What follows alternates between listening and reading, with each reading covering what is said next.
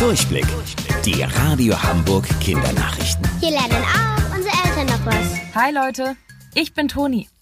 In einem Zoo in New York ist ein Tiger am Coronavirus erkrankt. Angesteckt hat sich Tigerdame Nadja wohl bei ihrem kranken Pfleger. Auch andere Tiere im Zoo zeigen Symptome wie Husten. Es ist der erste nachgewiesene Fall bei einem Tier. Können sich jetzt also auch Haustiere anstecken? Forscher haben bei Tests herausgefunden, dass vor allem Katzen krank werden können. Bei Hunden ist die Gefahr wohl niedriger. Sie haben auch herausgefunden, dass sie sich gegenseitig mit dem Virus anstecken können. Allerdings passiert das nur sehr selten.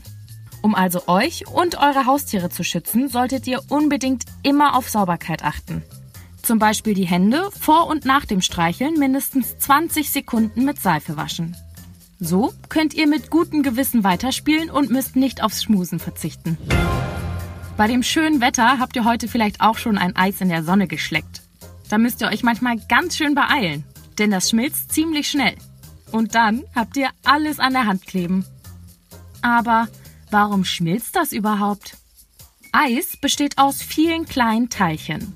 Die sind dicht aneinander gepackt und halten sich, wenn es kalt ist, gegenseitig fest. Wie ein Gitter. Deswegen ist das Eis am Anfang auch noch nicht flüssig. Sobald es warm wird oder die Sonne drauf scheint, werden die Teilchen erwärmt. Die Hitze sorgt dafür, dass sie anfangen sich zu bewegen. Je wärmer, desto mehr.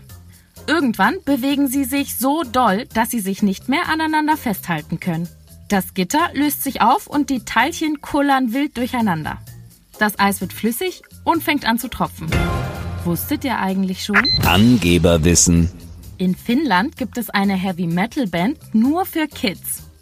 Sie heißen Heavisaurus und tragen bei ihren Auftritten Dino-Kostüme. Bis morgen, eure Toni.